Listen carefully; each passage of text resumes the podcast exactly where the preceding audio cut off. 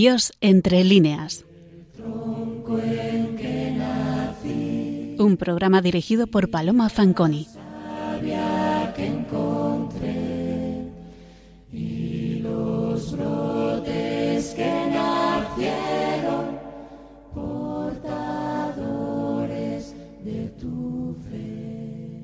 Buenas noches, queridos oyentes de Radio María. Hoy seguimos desarrollando en nuestro programa la figura ingente del Fénix de los Ingenios, Lope de Vega. Y queremos centrarnos especialmente en su producción poética religiosa.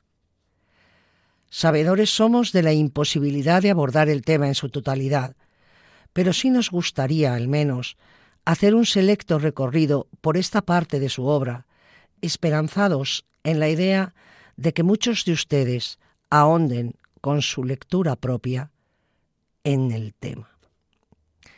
Lope fue indudablemente un poeta, un poeta en el sentido etimológico de la palabra, creador, y en el sentido actual.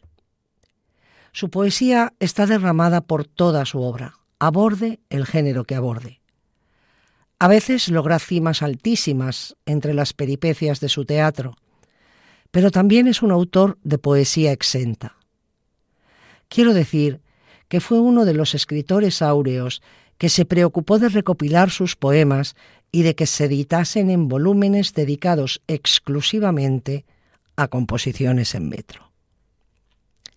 Bien es verdad que su popularidad le permitió darlas a la imprenta y que se publicasen, pero no es menos cierto que esto fue fruto de una determinación y conciencia de que sus versos lo merecían y de que no debía escatimar esfuerzos para ello si quería que llegaran a la posteridad. Empieza a escribir poemas muy pronto. Lope a todo empieza muy pronto. Pero en un principio no sintió demasiada tentación por publicarlos y solo al cumplir 40 años se decidió a imprimir sus rimas con 200 sonetos. Pero sus romances, que circulaban previamente a esta fecha, tuvieron un éxito extraordinario.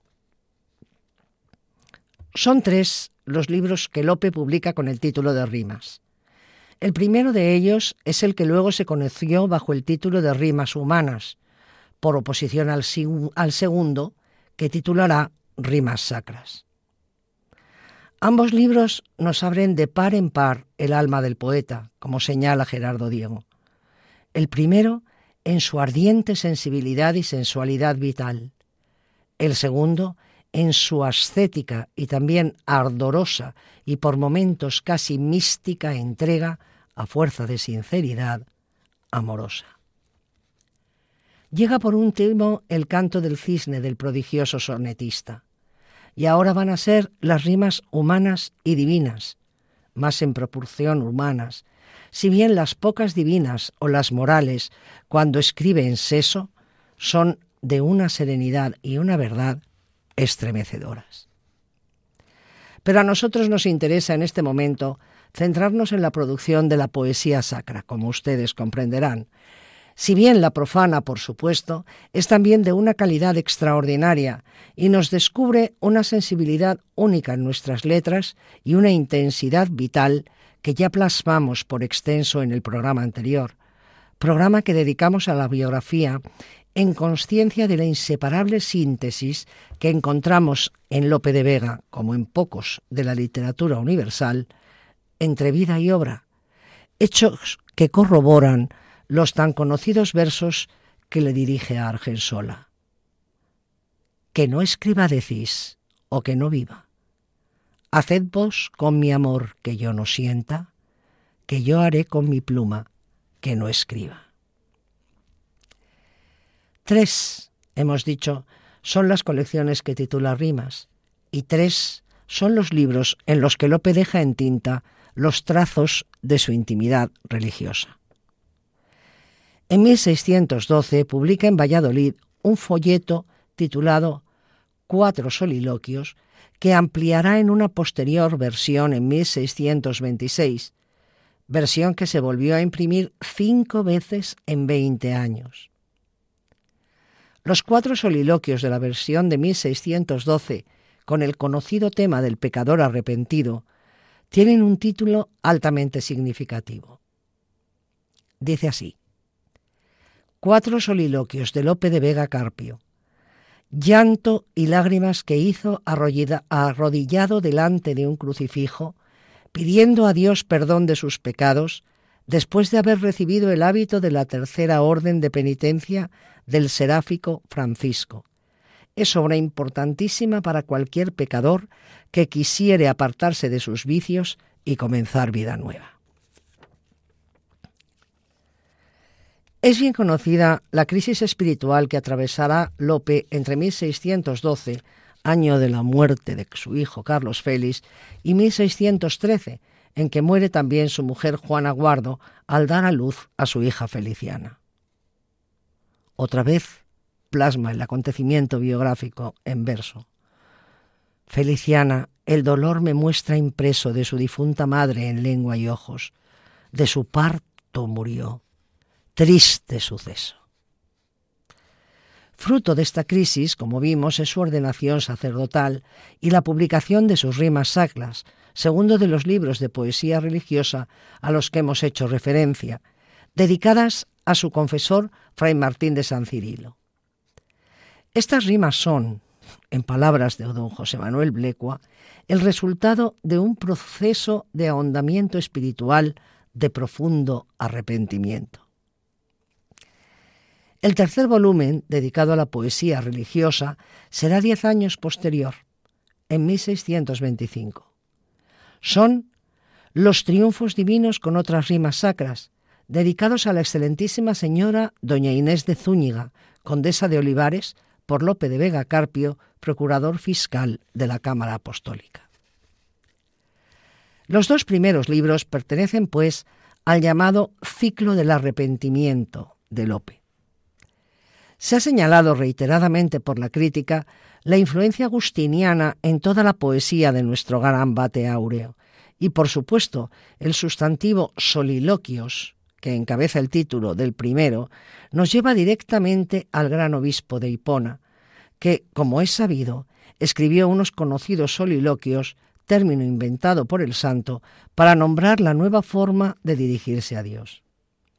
Pero existía también un texto medieval anónimo que circuló en lengua vulgar con el título de Soliloquios de San Agustín a partir de los siglos XII y XIII, cuyo título original en realidad era Liber Soliloquiorum Animae ad Deum. Lope no pudo desconocer este texto, porque en 1594 el jesuita Pedro de Rivadeneira había dado a la luz a una nueva traducción al castellano del libro atribuyendo el texto a Agustín. La fama de Rivadeneira y su ortodoxia tridentina permitieron sin duda una nueva difusión del texto. El texto de Lope es en realidad una obra híbrida compuesta por un prólogo largo y complejo en que el autor se esconde bajo un nombre inventado, afirmando que está traduciendo unos textos escritos en latín, ficción literaria, todo ello, por supuesto. Una introducción en versos, siete capítulos llamados soliloquios, que como hemos dicho en la edición de 1612 son cuatro, y se acaba con una versión del Ave María Estela en castellano, cien jaculatorias a Cristo en prosa y una versión castellana del Stabat Mater. Cada soliloquio consta de una serie de 20 redondillas ampliamente glosadas en prosa, menos el último capítulo que incluye en su glosa la canción Sus penas, antes citada. Sea por su carácter religioso, por la asociación de varios géneros o incluso por el formato reducido de sus primeras ediciones, se editó en 24, parece ser una obra de su tiempo, es decir, de la contrarreforma y de la madurez de Lope. Lope se acoge al metro de la redondilla forma menor. Son cuatro versos de arte menor, menos de ocho, de ocho sílabas para, abajo, que riman el primero con el cuarto y el segundo con el tercero. Esto eh, dota la obra de una espontaneidad y un tono coloquial intencionalmente buscado, por supuesto. Son unas oraciones del alma a Dios, una explayación anímica que quizá quiere aparentar que es espontánea, de un alma confiada que se dirige confiadamente a su Redentor. Selecciono las estrofas de la introducción de la obra para que se hagan ustedes idea del tono que la domina. Por tan extraños caminos van mis pasos derramados, que por mis graves pecados tiemblo los ojos divinos. La razón, a quien solía volver mi engaño la cara, viendo en lo que todo para, hoy al remedio me guía del deleite en que dormidos tantos años se olvidaron, parece que despertaron todos mis cinco sentidos. Ya por la parte más alta mi entendimiento me guía, ya la voluntad es mía, sólo rendirla me falta. Pero vos triunfaréis de ellos, buen Jesús, y por memoria de que es vuestra la victoria, pondréis vuestro nombre en ellos. Que cuanto me tuvo en calma aquel mi pasado error, tanto más aprisa amor me lleva a daros el alma. Que en esa cruz es muy cierto que os tiene el vuestro excesivo, para perdonarme vivo, para castigarme muerto. Y así espero, Cristo Santo, tener el perdón que os pido cuando os acordéis que he sido el que os ha costado tanto. Y pues nacisteis por mí, miradme y decid siquiera, ¿cómo sufriré que muera, hombre por quien yo nací? Yo cumpliré agradecido la palabra que os he dado, que sobre desengañado viene bien arrepentido todo cuanto el mundo alcanza, cosas tan frágiles son, que su mayor posesión es engañar la esperanza. Su deleite y su grandeza todo es engaño sin vos, porque quien no tiene a Dios no puede tener riqueza. Y así, dejando su abismo cuando soy, quiero ofreceros, que no es digno de teneros quien no se deja a sí mismo. Vos me ayudaréis también que como el bien de vos viene, solo es dichoso el que tiene de vuestras manos el bien. Dadme pues a vos, mi Dios, porque venga a ser así la ventura para mí y la gloria para vos. Así reza la introducción a los soliloquios, y vemos ya en ella varios en ella varios rasgos del sentimiento religioso de Lope que van a ser recurrentes en toda su línea de literatura religiosa. Primero, la confianza plena con su interlocutor. Pero vos triunfaréis de ellos, buen Jesús, y por memoria de que es vuestra la victoria, pondréis vuestro nombre en ellos. Segundo, la concretización de su amor a la divinidad en la persona de Jesucristo. Con esto quiero decir que eh, Lope es, por supuesto, un creyente en Dios, pero quien tira de su corazón es Jesucristo. Que si en vuestra piedad fundo el quererme remediar, a salvar, no a castigar, vinisteis, Señor, al mundo.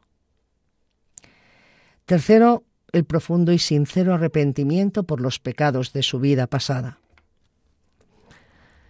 Esto ya lo he dicho que atormentó a Lope todo, todo el camino de su existencia.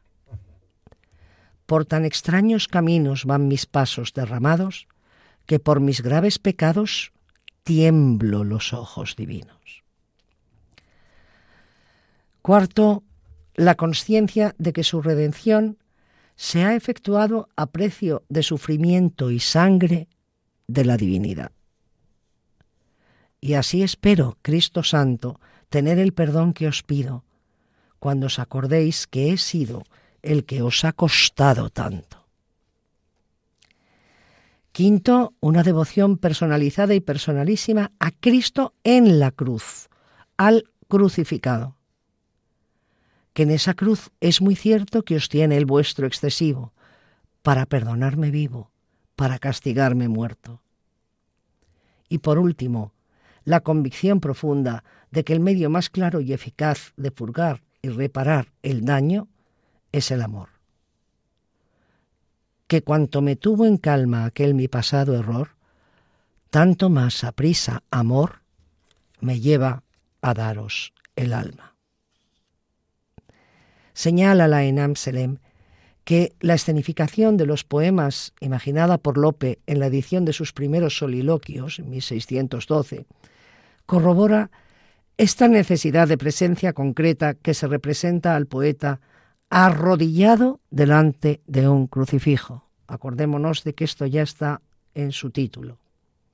De esta forma, recuerda la importancia dada a la contemplación de la cruz en los ejercicios ignacianos que proponen una meditación sobre la realidad corpórea de Cristo. Esta imagen se difunde en la iconografía de la Contrarreforma. Los santos del desierto suelen llevar entre los varios atributos de su penitencia una cruz con un Cristo muy detallado que tiene el aspecto de un personaje de carne. Eso significa que la visión del cuerpo de Cristo muerto es el soporte de la oración. Precisamente esa es la imagen que elige Lope para darle vida en su libro, porque al morir en la cruz, Jesús salva a los hombres y les da la vida eterna.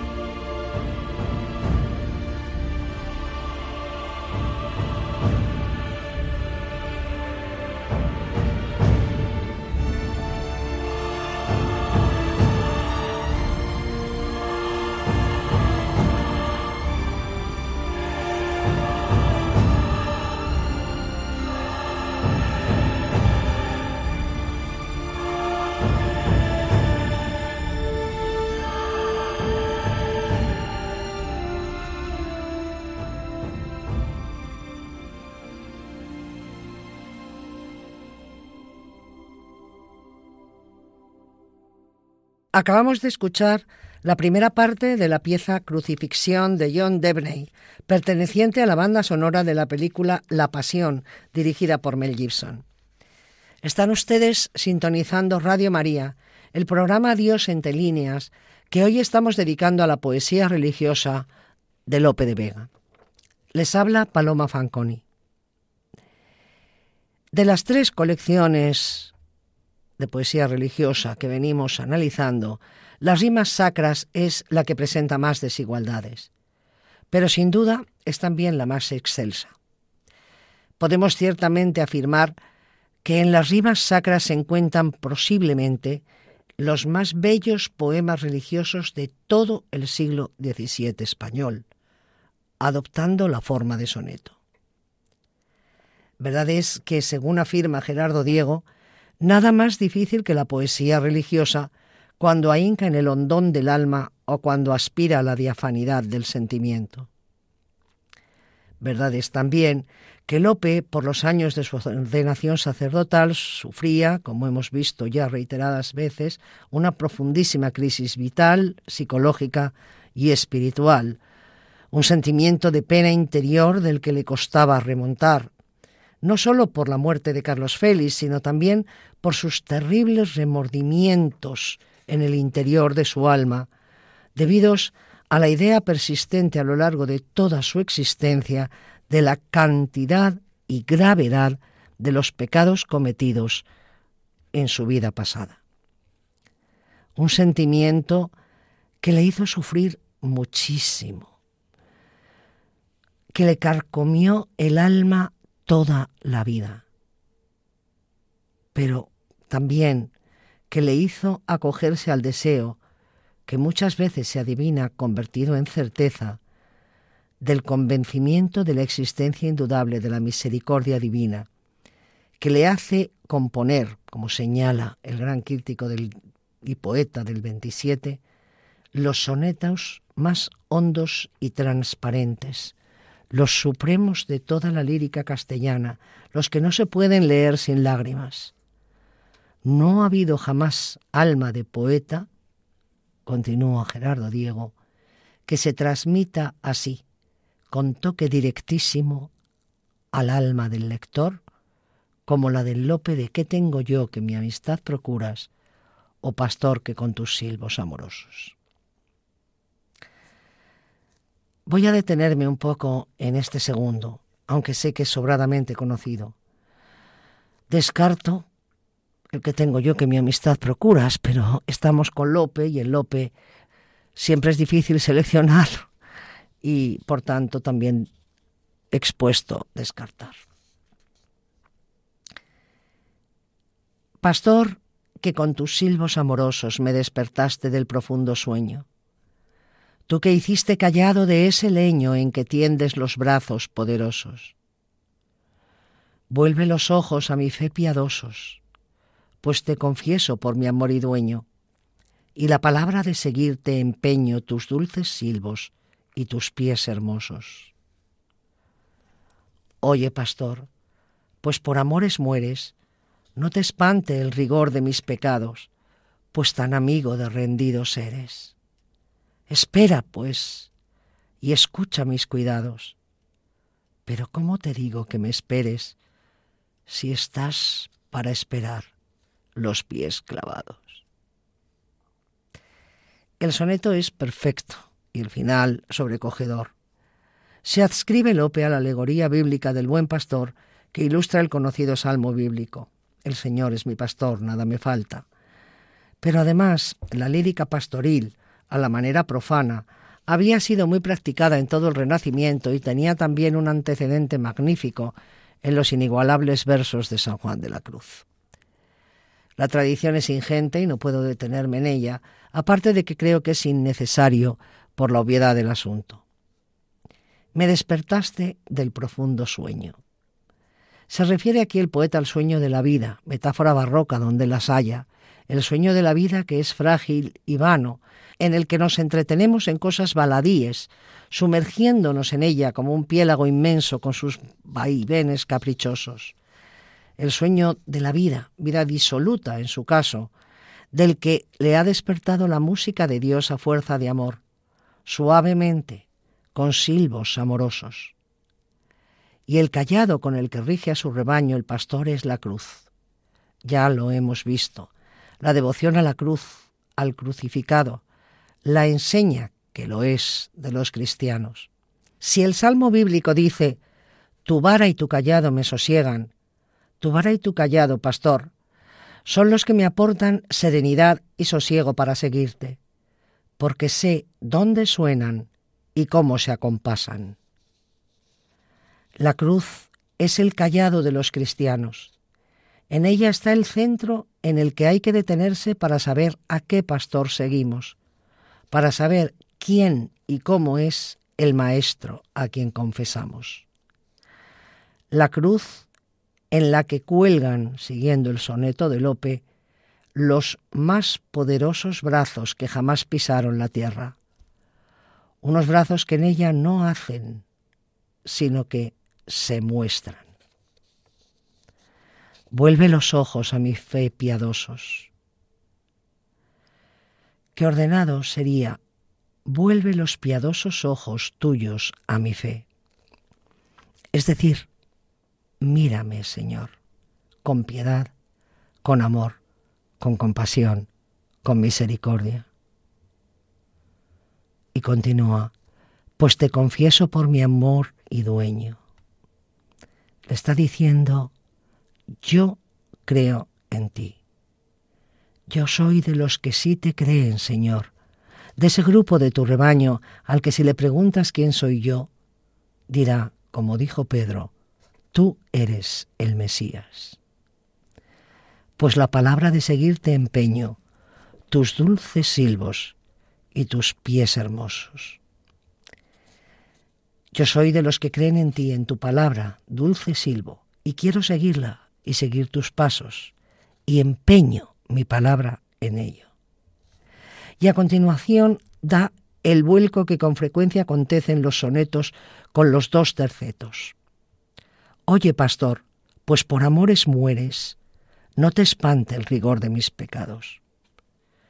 Ya hemos visto la conciencia de pecado y el terrible remordimiento por ellos que tuvo toda su vida. Pues tan amigo de rendidos eres. Y aquí no solo el Evangelio todo, sino la reminiscencia de los salmos otra vez. Un corazón humillado y quebrantado, tú no lo desprecias. Espera, pues, y escucha mis cuidados. Cuidados, que significa en el siglo de oro preocupaciones. Este espera es grande, es muy significativo, porque da la clave para todo el final. Espera, no te vayas es el miedo a perder a quien se ama, el temor de dejar de ver al bien amado.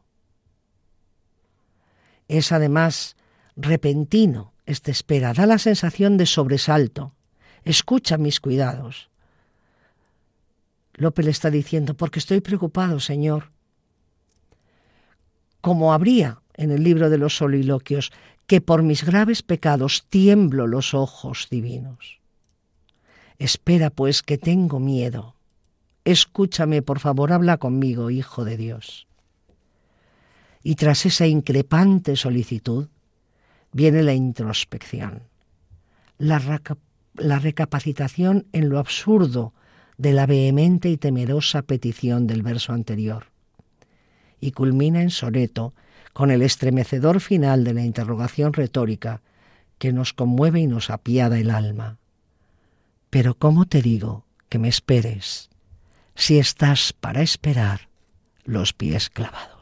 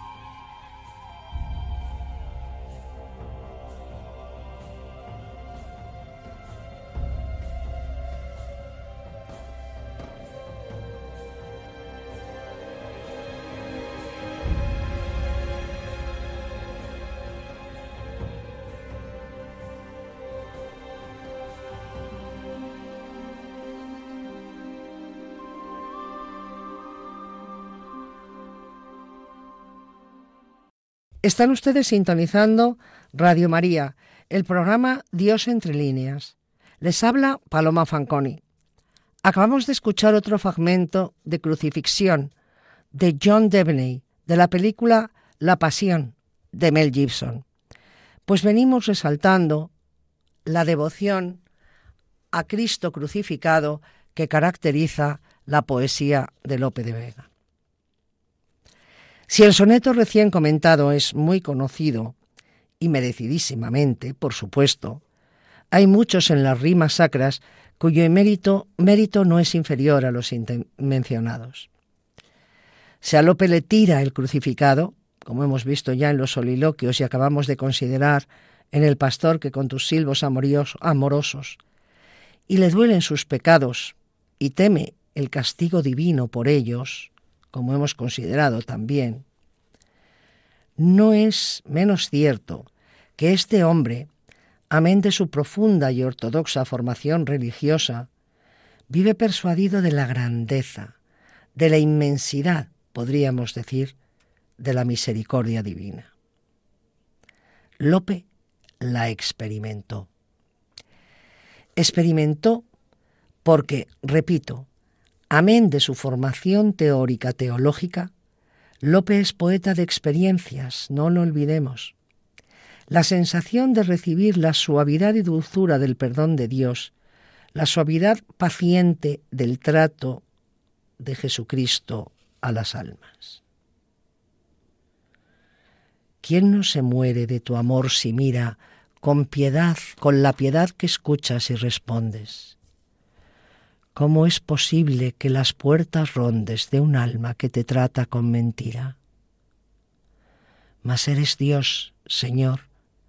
¿De qué me admira el mirar que ofendido no te escondes? A quien te quiere llama correspondes, y con quien te ofendió templas la ira.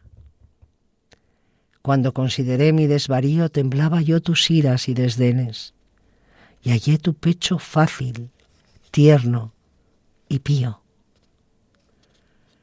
Qué condición tan generosa tienes. ¿Quién es ingrato con tu amor, Dios mío?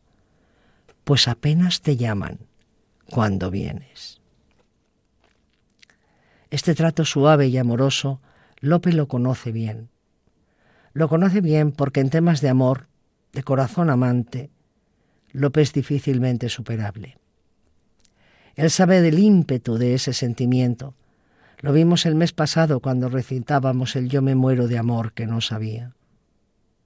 Sabe de amor y sabe que lo sabe.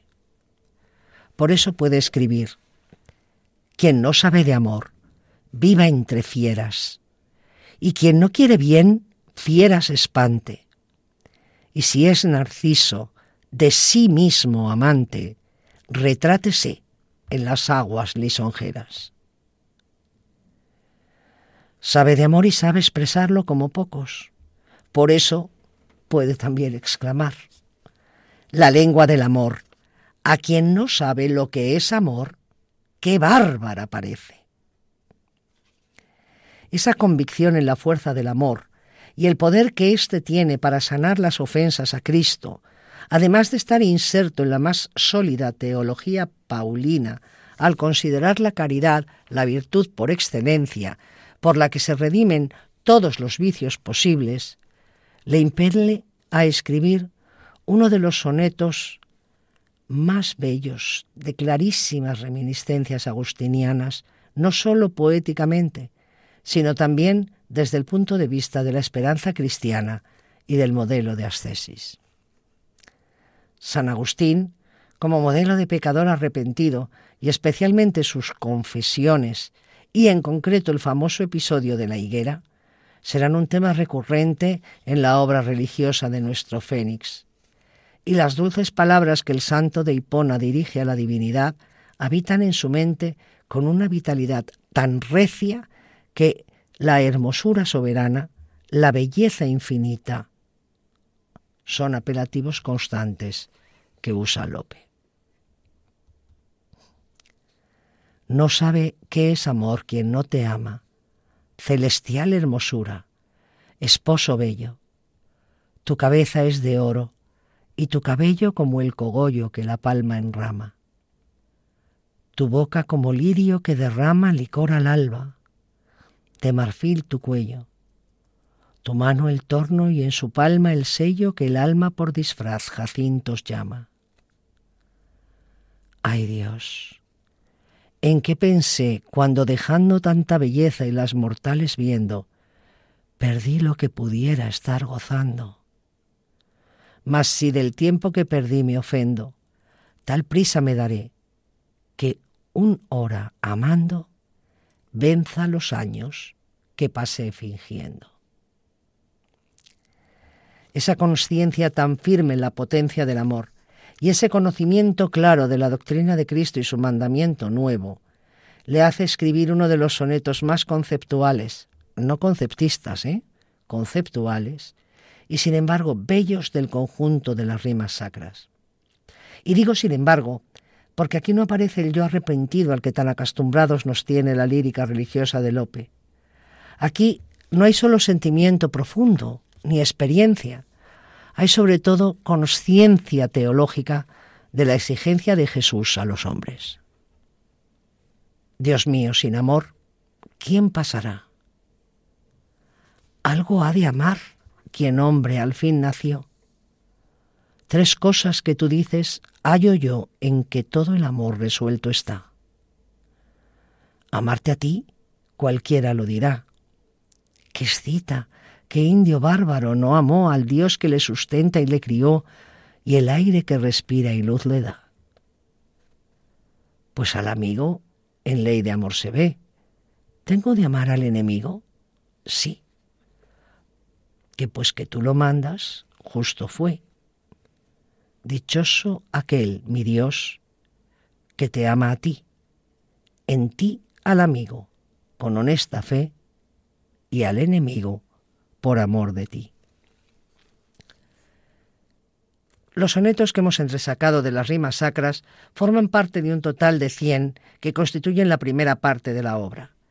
El resto del libro son composiciones de asuntos religiosos diversos y en rimas distintas, pero sin duda el conjunto de las poesías que componen esta publicación, de todos ellos son los sonetos lo más granado y lo más destacable, lo más permanente e intemporal, lo que ha hecho de Lope el magno poeta de poesía religiosa por lo que todos le conocemos.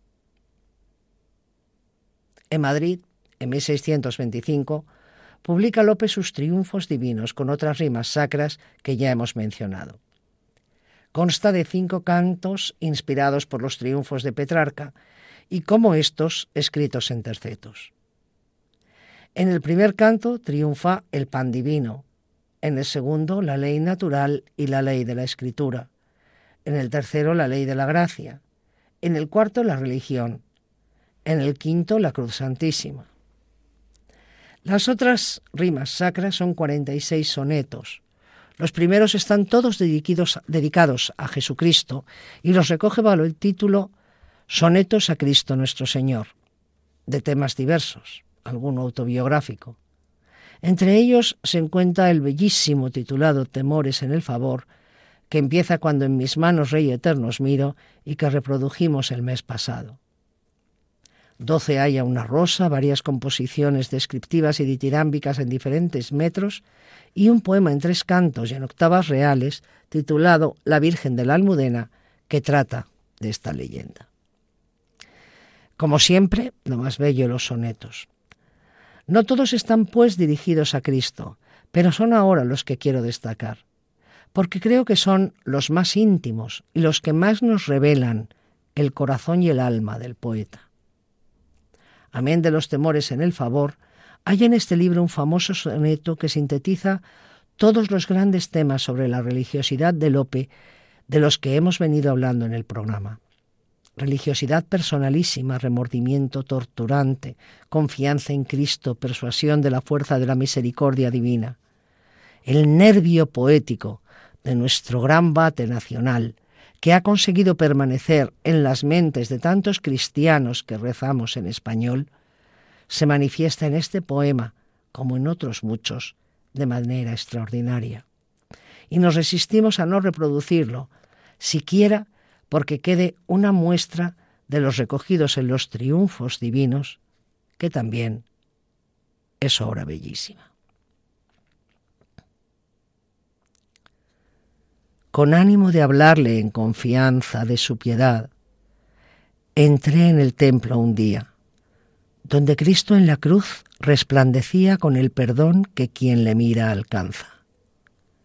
Y aunque la fe, el amor y la esperanza a la lengua pusieron osadía, acordéme que fue por culpa mía y quisiera de mí tomar venganza. Ya me volvía sin decirle nada, y como vi la llaga del costado, paróse el alma en lágrimas bañadas. Hablé, lloré y entré por aquel lado, porque no tiene Dios puerta cerrada al corazón contrito y humillado.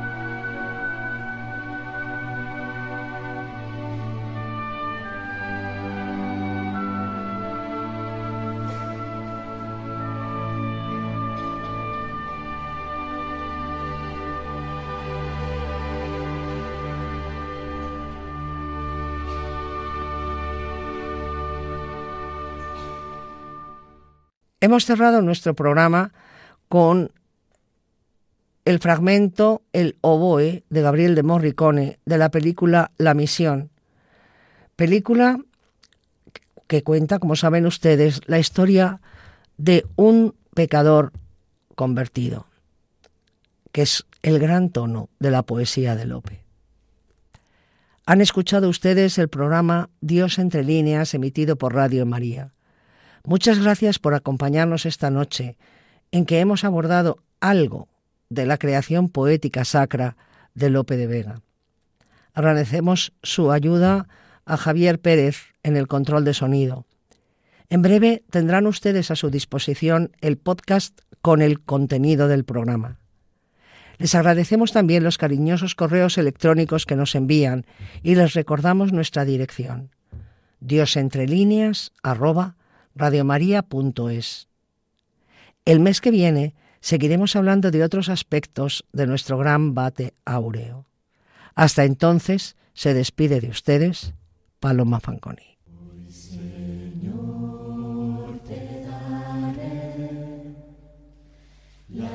gracias por mi vivir, por la tierra y mis amigos, porque siempre fui feliz. Dios entre líneas.